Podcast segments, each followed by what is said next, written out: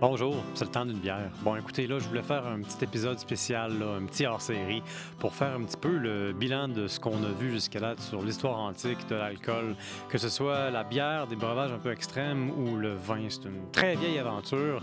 Puis on va passer un petit peu à travers le Moyen-Orient, on va aller dans le Proche-Orient, on va se concentrer dans la région vraiment entre la Mésopotamie, c'est-à-dire pas mal l'Irak et l'Iran actuel, allant un peu vers le Liban, Israël et surtout l'Égypte, parce que beaucoup de choses dans l'Antiquité pour ce qui est euh, de la bière ancienne et du vin se passe vraiment en Égypte. La grande question de départ, évidemment, c'est d'où vient la première bière? Évidemment, on n'est pas vraiment en mesure de répondre parce que c'est pas si facile à trouver des restants de produits organiques. On a des petites traces et ensuite on infère puis on essaie de voir si ça a été voulu ou si c'était accidentel.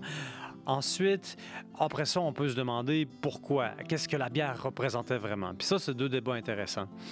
Parce que tu as un côté, qu'est-ce qui est arrivé avant quoi, et puis là, tu as un autre côté, pourquoi est-ce que la bière était fermentée? Fait que retournons à la base, retournons au départ. Ça fait des millions d'années, euh, des centaines de millions d'années qu'existent des organismes microscopiques, des espèces de fonges, des levures qui sont capables, elles, de manger du sucre qu'elles trouvent, de créer ainsi de l'alcool et du dioxyde de carbone. Dans la nature, c'est ce qu'on voit quand on trouve des bleuets, des baies, des framboises qui commencent à littéralement pourrir et se font dévorer par des levures qui sont déjà présentes dans l'air. Tout ça pour dire que nos ancêtres ont probablement commencé à se peinter la face en consommant des fruits qui commençaient à pourrir parce que dévorés par une levure. Et puis ça, euh, c'est assez conforme avec ce qu'on voit chez beaucoup de primates et d'autres mammifères. On a recensé pas moins de 22 différents mammifères qui, eux, boivent euh, volontairement, délibérément, euh, une forme de sève d'alcool de différentes plantes pour s'intoxiquer. Puis évidemment, ça donne droit, ça donne droit, ça donne lieu à des comportements assez bizarres. On a répertorié dans les années 1970 euh, une meute d'éléphants qui sont allés littéralement démolir une usine de bière pour aller avaler, mettre leur trompe dans des galons et des gallons et des gallons d'alcool. Évidemment, les éléphants étaient euh, complètement fous après avoir fait ça. On trouve aussi des oiseaux qui font ça. Donc, la recherche de l'ébriété, euh, c'est quand même commun à travers différentes espèces. Maintenant, arrivons aux humains. Bon, comment est-ce que l'aventure de la fermentation commence? Évidemment, on ne le sait pas, mais on a des traces. La plus vieille preuve euh, relativement convaincante de maltage. Ça, c'est quand on fait chauffer un petit peu la céréale, précisément pour faire de la bière ensuite, pour préparer la céréale à relâcher son sucre pour qu'ensuite la levure puisse aller patauger là-dedans et créer son propre alcool. Bon, ça, la plus vieille trace qui existe en ce moment, ce serait en Israël, puis ça daterait d'environ 13 000 ans. Et étrangement, on trouve beaucoup de très vieilles traces un peu partout à travers le Moyen-Orient. On en trouve dans la vallée du Jourdain, on en trouve au Liban, on en trouve en Iran. On pense que l'Iran serait pas mal la place où est-ce qu'on aurait euh, fait les premiers vins, si on veut, avec euh, une vigne locale qui, contrairement aux autres vignes, était assez bonne pour se reproduire elle-même. Une vigne hermaphrodite. Mais là, je vais un petit peu vite. Parce que la grande aventure de l'alcool dans l'Antiquité, c'est lié à trois choses. C'est lié à la conservation de la nourriture, c'est lié à la mythologie, c'est-à-dire à la religion et la communauté. Il y a des rites, il y a des rituels, il y a des contrôles sociaux, il y a un aspect communautaire à la dégustation de la bière.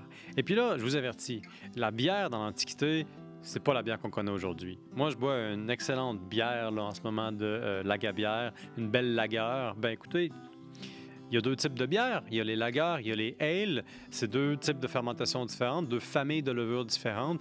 Dans l'Antiquité, il n'y a pas vraiment de contrôle sur la levure, donc on ne peut pas avoir un laboratoire qui dit hum, Moi, j'ai envie de me faire une belle IPA, je vais aller me faire ceci. Non, c'est ce que la nature nous donne, et ça, il n'y a pas beaucoup de contrôle là-dessus. Mais on peut conserver des colonies de levure, par contre. Et puis là, ce qui arrive, c'est que la bière est euh, apparue avant la plupart des preuves d'agriculture organisée. Donc ça, ça fait un débat. Vous comprenez que ça remet un peu en jeu les grands paradigmes, c'est un peu de la civilisation occidentale. On a cette grande idée qu'on aurait eu des chasseurs-cueilleurs, puis à un moment donné, on aurait commencé à euh, récolter des graines, puis à revenir aux mêmes endroits, puis qu'à force de revenir aux mêmes endroits pour euh, profiter des céréales qui poussaient, eh bien, on se serait dit, ben, savez-vous quoi, on va rester ici, on va commencer à construire des bâtiments, on va faire des greniers, on va créer une organisation pour prendre en compte de cette charge. Eh bien, il y a des sites comme JAU euh, en Chine euh, et comme Gobleki TP qui nous montrent des bâtiments funéraires d'une grande sophistication à une époque où est-ce qu'on n'a pas de preuves significatives convaincantes de la pratique de, l'agriculture. Puis dans ces tombes-là, dans ces... Ben, je ne devrais pas dire des tombes parce que c'est plus complexe que ça, mais dans ces endroits, on a trouvé euh, des preuves de fermentation. Puis là, quand je dis preuve, faut faire attention parce que c'est jamais absolu. On a trouvé des résidus de choses qui s'apparentent assez fortement à des restants d'alcool. Par exemple, à Gobleki Tepe, on a trouvé de l'oxalate de, calcium, en anglais euh, beer stone ou alors de la pierre de bière. C'est un résidu un peu jaunâtre euh, qui, en s'accumulant beaucoup, peut devenir toxique, mais qui, en général, est une preuve de, de pratique du brassage. Donc tout ça, dans les années 1960, a lancé un grand débat. Qu'est-ce qui est venu en premier, le pain ou la bière? On n'a pas pu trancher la question en deux parce que les, la, nature et l'archéologie sont pas suffisamment assez convaincantes pour aller dans un sens ou dans l'autre. Mais mettons-nous à la place des premiers habitants qui se sont dit Ouais, écoute, on va, on, va s'installer sur la Terre finalement, on va abandonner notre flexibilité, notre mobilité, on va s'attacher à la Terre. Les céréales qui étaient disponibles dans l'Antiquité, euh, c'était pas les céréales qu'on a aujourd'hui. Le rendement alimentaire était plus bas. côté, le côté nutritionnel était beaucoup plus bas, c'est-à-dire que par unité d'énergie qu'on en sort, l'énergie qu'il fallait euh, y mettre était euh, relativement très élevée. Dans ces circonstances, par exemple, comme avec euh, de l'épeautre, comme avec les premiers blés du temps, bien, de l'émer aussi. Ça, c'est un, type de blé qui poussait particulièrement en Mésopotamie et encore plus en Égypte. Ce genre de céréales-là se prêtait beaucoup mieux à faire de la bière que du pain du point de vue de la nutrition parce que les sucres fermentables étaient libérés à travers le processus de digestion de la levure et ça donnait quelque chose qui était à la fin très nutritionnel. Donc vous aviez une bière qui était sédimentée, qui était assez trouble et qui surtout était tellement saturée de différents trucs, y compris ce que la levure génère, qu'il fallait boire ça avec une paille. Donc, on retourne à l'époque. Les premières bières qu'on fait, on a un gros chaudron, c'est énorme, c'est communautaire on met du grain dans de l'eau, on laisse la nature faire son travail, et là, évidemment, on va commencer à bouillir. Bouillir peut-être pour assainiser, peut-être parce qu'on se dit qu'en réalité, on va faire une soupe. Et puis là, il y a des bières qui, en réalité, n'étaient pas si différentes qu'une soupe. Ça fait une espèce de bouillie. Et on sait aussi que beaucoup plus tard, euh, dans toutes sortes de montagnes européennes, on, fait le pain un peu comme une bouillie jusqu'au moins au 20e siècle. C'est une pratique qui a survécu un peu ailleurs. Donc tout ça pour dire qu'on est dans l'Antiquité, on commence à faire de la bière en Mésopotamie, à Sumer et en Égypte. Et souvent, c'est dans un gros chaudron. On va chercher un alcool par volume d'à peu près 2 à 3 et c'est bu dans les prochains jours. La bière ne survit pas au-delà de deux ou trois jours. Elle a à peu près 2 à 3% d'alcool. Ça survit trop rapidement, ça ne se conserve pas. Ce qui fait que c'est une aventure qui est communautaire. Où est-ce qu'on boit la bière? Souvent dans des tavernes. Euh, évidemment, ce pas des tavernes comme aujourd'hui, c'est des lieux d'hospitalité où on fait euh, du repas et de l'alcool. Le côté hospitalité dans la taverne va euh, rester avec la taverne jusqu'à une époque très récente. C'est très récemment que l'Occident a dessiné des lignes fermes entre les deux concepts.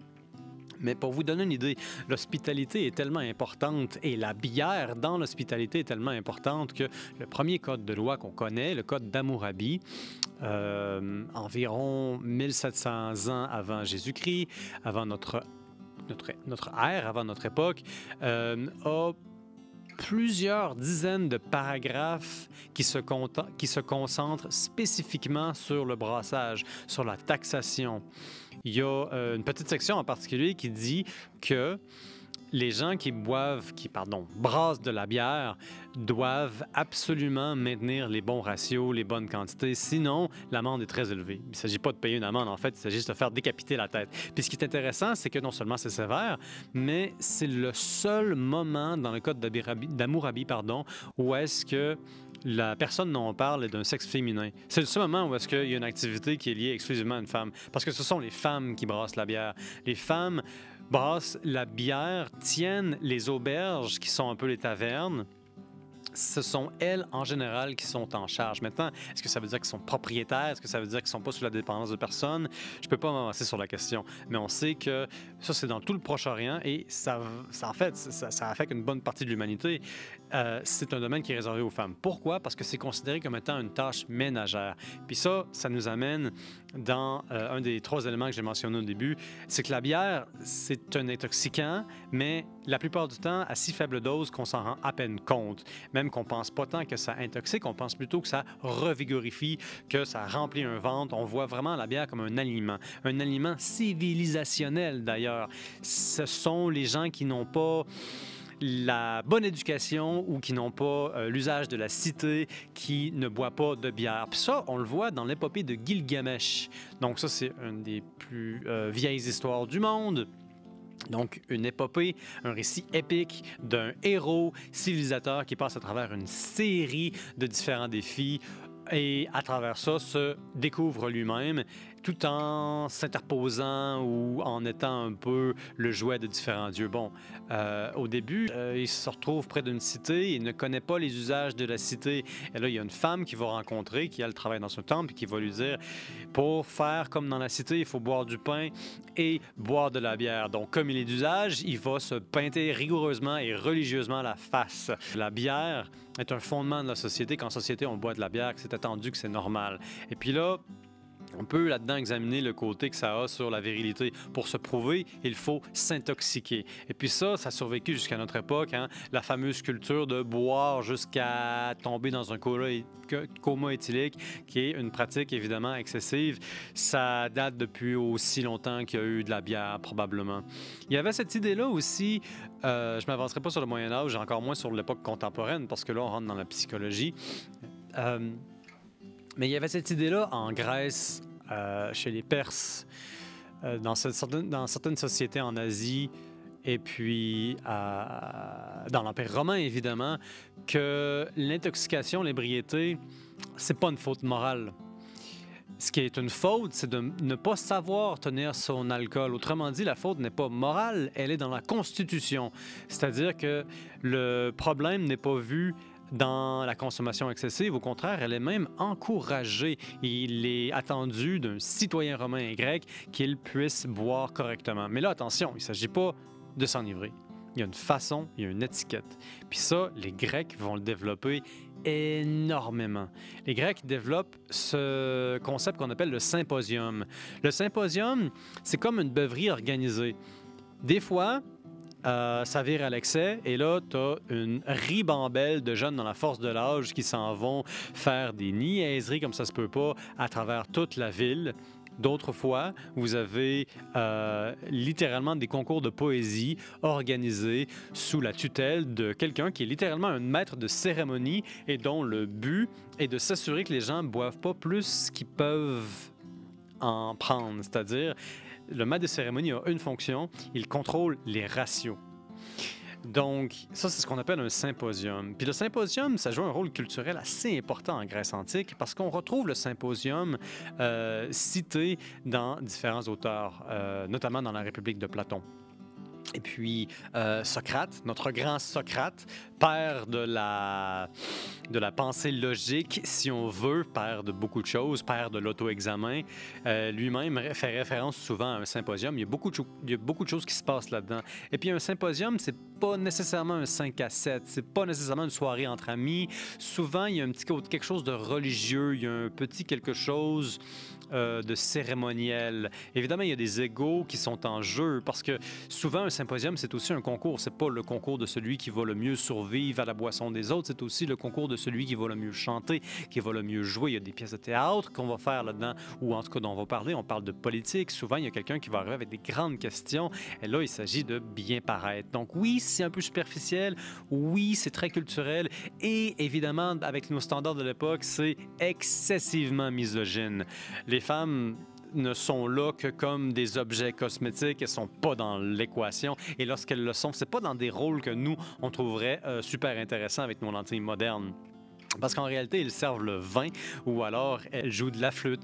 Donc, il y a vraiment ce mur qui est infranchissable pour les deux sexes en Grèce. Mais je vous parlais de l'Égypte aussi. Puis je sens que j'ai un petit peu passé trop vite par-dessus l'Égypte parce que l'Égypte joue un rôle très important. Si Sumer est euh, connu pour avoir lancé le règne de la bière euh, et l'avoir démocratisé et l'avoir rapporté à tous les foyers, si on veut, en Mésopotamie et à Sumer. En Égypte, c'est ça fois 5, fois 10, fois 15. La bière est omniprésente, si bien que les pharaons d'Égypte boivent de la bière. La bière, sous forme d'orge, est représentée dans la mythologie. Et puis ça, c'est intéressant parce que l'orge, faut le dire, c'est une céréale qui est résiliente, ça pousse bien euh, et ça se prête beaucoup mieux, évidemment, à la bière, ce qui fait que c'est surtout... Euh, la céréale de base pour les Égyptiens. Maintenant, en quoi consiste cette bière-là? Elle n'est pas si différente de la bière qu'on a déjà vue à Sumer. C'est une bière qui ressemble un petit peu à de la soupe, beaucoup, beaucoup de sédiments. On boit ça avec une paille. Mais là, il y a une innovation. Euh, je dis pas que les Sumériens ne le faisaient pas, mais les Égyptiens ont vraiment doublé la mise là-dessus. C'est les dates, c'est les ajouts. Euh, notre bière moderne, on met toutes sortes de choses pour donner du goût, mais on l'aime clair. En Antiquité, la bière, c'est le véhicule dans lequel on va mettre des médecines, des onguents et toutes sortes de choses. Les Sumériens utilisaient la bière comme un véhicule de médecine, mais les Égyptiens, les Égyptiens comme je voulais dire, euh, eux, ils vont doubler la, la mise. Un des, pieux, un des plus vieux documents médicaux de l'histoire, les Papyrus d'Hébert relate des dizaines et des dizaines, non seulement de maladies euh, qui se traitent avec la bière, mais aussi de différents types de bières qu'on peut utiliser pour traiter différents types de maladies. Puis il faut comprendre qu'il euh, n'y a pas de pilule et la bière a le mérite d'être quelque chose qui, en, tant que tel, est bon pour la santé. Puis là, quand je dis bon pour la santé, vous allez froncer les sourcils. Ce que je veux dire, c'est relativement à tous les autres liquides qui étaient disponibles normalement dans des agglomérations euh, on peut s'attendre que des bactéries soient présentes dans l'eau et euh, vous compliquent la vie pendant très longtemps. Donc la bière est considérée comme étant quelque chose de relativement sain, bon et nutritif. C'est donc le véhicule dans lequel on met de la médecine. Si vous avez des problèmes rénaux, si vous avez besoin d'antidépresseurs, pas d'antidépresseurs, pardon, d'antidouleurs, d'anti-inflammatoires, c'est dans votre alcool que vous allez le mettre. Ça, les Grecs aussi l'avaient compris. La grande majorité des vins que les Grecs consommaient à l'époque étaient des vins en réalité qui avaient été euh, corsés avec toutes sortes de plantes. Et là, on rentre dans tout un autre univers. Parce que ces plantes-là, souvent, elles avaient des propriétés psychoactives, voire hallucinogènes. Et là, c'est là que ça devient intéressant parce que il ne s'agit pas juste d'un aliment ou d'un aspect communautaire. Il y a un côté religieux. Il y a cette idée que l'alcool, euh, en tant qu'elle est dans un, dans temps qu'elle est consommée dans un rituel, donne accès au dieu tutélaire, au dieu qui est associé avec cet alcool-là. Je vais vous donner un exemple, c'est très simple. Euh, Dionysos chez les Grecs. Il y a cette idée que, dans le fond, euh, le côté intoxicant est une représentation ou est un accès, si on veut, à ce qui se passe là-bas dans les nuages ou en tout cas sur le mont Olympe et que ça peut donner des visions. Donc on sait que les Grecs, les Égyptiens et même les Sumériens vont ajouter des choses consciemment dans leur breuvage pour aller chercher des espèces de... Euh, de, danse cosmique, si on veut, pour aller communier avec les dieux. Puis ça, c'est un vieux concept. Ça date des sociétés euh, pré-agraires. Ça date des premiers docteurs slash psychologues de l'histoire, c'est-à-dire des chamans. Des chamans qui vont utiliser plusieurs techniques d'extase. Et quand je dis technique d'extase, c'est une façon d'altérer son esprit qui peut se baser sur plusieurs choses, notamment le jeûne, la, souffrance physique à travers un exercice très difficile ou littéralement à travers l'autotorture, mais aussi à travers la consommation euh, de substances euh, psychoactives comme par exemple euh, l'Amanitum muscaria, qui est un champignon qu'on reconnaît assez facilement avec son, sa tête rouge et les petits points blancs. Mais il y a plusieurs champignons dont les effets peuvent être hallucinatoires, hallucinogènes. Et puis tout ça, je vous avertis, c'est contesté. C'est contesté l'idée que les anciens, que nos prédécesseurs civilisationnels se soient euh, le gosier avec toutes sortes de substances qui auraient pu jouer un rôle dans notre mythologie. On a eu un livre là, qui a été publié par Brian Muraresco aux États-Unis qui, lui, est allé à la recherche de preuves réelle, concrète de consommation à des fins rituelles de substances psychoactives. Il a écrit un livre là-dessus et il a trouvé notamment en Catalogne un exemple de consommation d'ergot, c'est-à-dire un champignon qui a des effets euh, littéralement psychédéliques, au cœur d'un des rites les plus importants de toute la Grèce ancienne, le rite d'Éleusis. C'était un rite d'initiation, comme d'ailleurs il y en avait beaucoup dans le temps la plupart de nos religions sont fondées sur des plus petites sociétés dans lesquelles l'enseignement se faisait à groupe fermé et il y avait toujours un côté initiatoire. Ce qu'on faisait aussi, ce qu'on fait encore dans les sociétés traditionnelles. Donc Brian Murarescu, lui, s'en va chercher des preuves et il est allé voir ça en Catalogne. Euh, et puis, il s'est rendu compte qu'effectivement, il y a des très, très, très, très fortes chances qu'un des breuvages qui était aux clés euh, des rites d'Eleusis aurait contenu des traces euh, d'alcaloïdes qui pourraient littéralement faire triper quelqu'un. Donc oui, c'est très possible que les idées civilisatrices qu'on a, même la démocratie à la limite, euh, auraient été en partie, évidemment pas en totalité, inspirées par des espèces de voyages interstellaires après avoir pris une espèce de bière qui était un méchant cocktail. Mais revenons-en un peu à nos Égyptiens. Les Égyptiens ont aussi cet élément-là que la bière a un petit côté divin dedans. On pense que la bière ou le vin ont littéralement une sorte d'âme. Ça, c'est spécifique à l'Égypte. On pense pas la même chose en Grèce. Mais en Grèce, le vin représente Dionysos. On est un peu comme dans le christianisme avec le côté de la transsubstantiation. Dans l'Église chrétienne, lorsqu'on consomme le vin, on consomme le, sang du Christ. Cette idée-là, elle ne date pas de l'Église, elle vient de bien plus tôt dans l'histoire. L'idée, par exemple, chez les Grecs, qu'en buvant du vin, on consommait, le, on consommait l'essence même de Dionysos, euh, prouvait que la substance était toujours reliée à l'entité l'entité était toujours reliée à la substance. Il y avait toujours en réalité un échange entre l'idée la pratique et la chose. Autrement dit, il y avait toujours un élément de sacré dans la consommation de vin chez les Grecs. On considérait littéralement que c'était euh, aller chercher Dionysos. Mais attention, et là ça devient vraiment intéressant. Dionysos, c'est pas le dieu du vin. L'interprétation de Dionysos comme étant euh, la personnification de l'ébriété, c'est arrivé assez tardivement.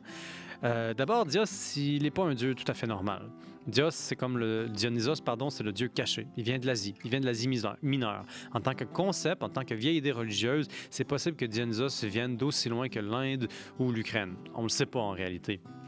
Mais ce qu'on sait, c'est que lorsqu'on regarde ces sociétés qui lui vouent un culte, on aurait peine à s'imaginer vraiment que ces gens-là vénèrent le vin. Pourquoi?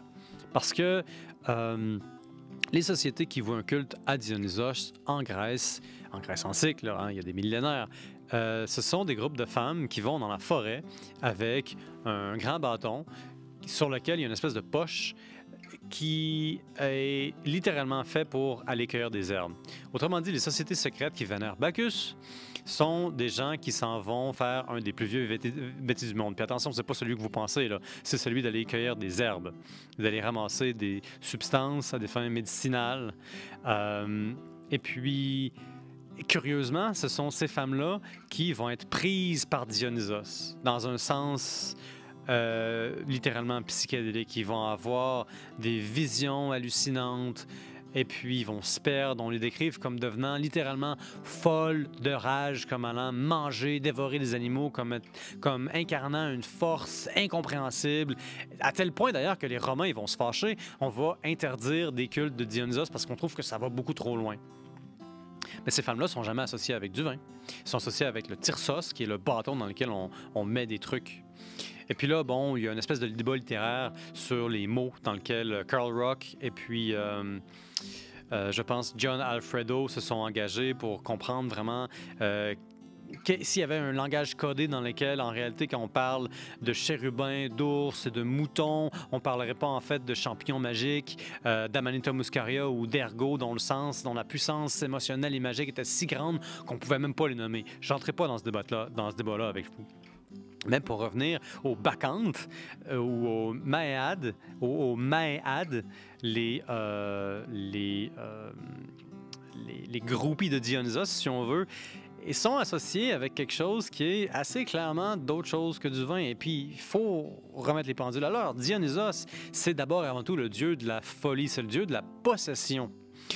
Dionysos va posséder les esprits et les rendre fous et euh, les ramener à un comportement animal. Cette idée-là qu'un dieu grec, euh, c'est pas juste en Grèce que ça arrive, mais c'est là-dessus malheureusement que j'ai les meilleurs exemples. Cette idée-là que un dieu va se manifester à travers la folie ou à travers la, possession, c'est les plus vieilles histoires en réalité qu'on a en Grèce antique. Donc on pourrait voir que c'est l'image morale qui aurait euh, résisté au temps, puis qui serait venue en fait de consommation excessive de substances psychoactives. Parce que on a une excellente source là-dessus, l'Iliade, l'Odyssée. Ces deux textes-là sont pleines de références à tout un cocktail de plantes qui ont des effets psychotropiques. Pensez, mettons, à Ulysse dans son euh, petit euh, détour là, pour retourner chez lui à Ithaque après la fameuse guerre de Troie. Ça va lui prendre quoi 10, 20 ans? J'ai oublié la date, mais on sait que c'est long. Eh bien, à chaque fois qu'il se perd, et puis qu'il y a un enjeu, et puis qu'il se trouve coincé sur une île, puis qu'il faut qu'il s'en sorte, la plupart du temps, il y a une substance psycho- psychoactive, ou en tout cas une plante, qui est impliquée. Pensez à la fois où est-ce que Ulysse se retrouve prisonnier dans une grotte d'un cyclope. Le cyclope veut pas le laisser partir, il veut tous les manger, mais avant, il décide d'aller roupiller. Eh bien, il faut dire qu'avant qu'il ait roupillé, euh, c'est Ulysse qui a eu la bonne idée d'aller lui donner du vin non dilué. Ça, c'est important. Le vin non dilué. Les Grecs trouvent que c'est barbare de ne pas couper son vin, et pourtant, on a plein d'histoires de des Grecs anciens qui vont euh, qui vont pas couper leur vin et qui vont devenir fous là mais fous de rage comme possédés par un dieu. Ben, une théorie euh, qui s'impose évidemment, c'est que il fallait couper le vin parce que c'est pas l'alcool qui est un problème. Le taux d'alcool était beaucoup plus bas qu'aujourd'hui. C'était pas à peu près 12% c'était plutôt 6 ou 7. Et même là, quand il était coupé, ça descendait. Non, non, c'est parce que lorsque les gens ont préparé la bouteille, ont fait le cocktail, ils ont mis beaucoup d'autres choses, beaucoup d'autres plantes qui, elles, peuvent rendre fou. Et puis là, le dosage aussi s'im- s'impose. Si c'est vrai que c'est effectivement des plantes euh, avec des, avec des, euh, avec des propriétés euh, psychotropes capables de sérieusement affecter la, cognition, donner des convulsions, ben là, ça peut tuer. Il y a des plantes qui font ça. Le jusquiam, euh, la morelle noire, toutes ces plantes-là étaient connues des Grecs. Les Grecs connaissaient même le, le cannabis.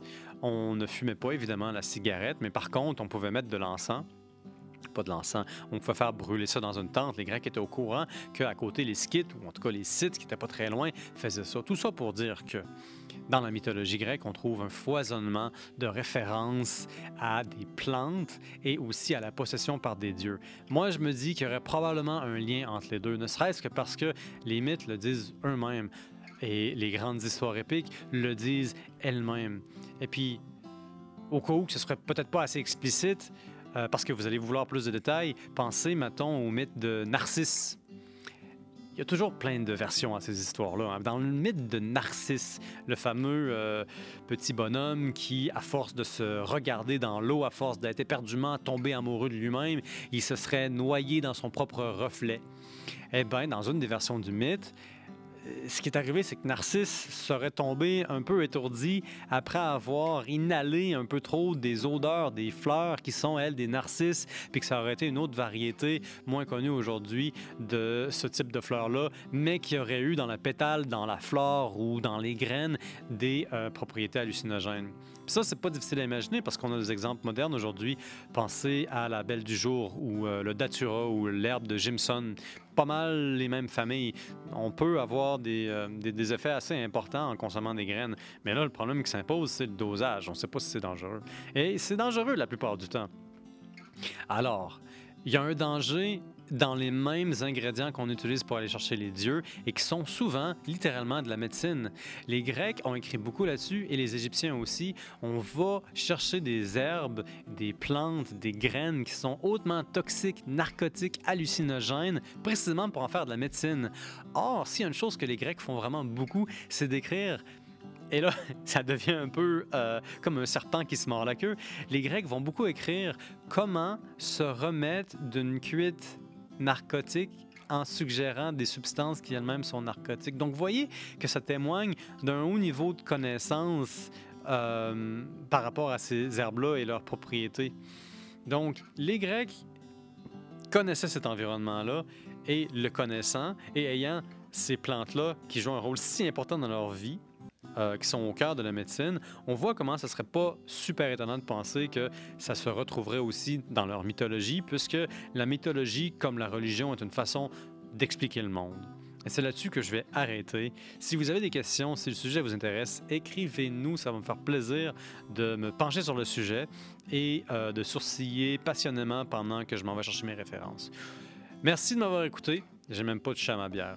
J'ai même pas de à ma bière. Ça arrive tout le temps, j'oublie de toucher à ma bière. Bon, ben écoutez, ça va être le temps d'une bière une autre fois. Ciao!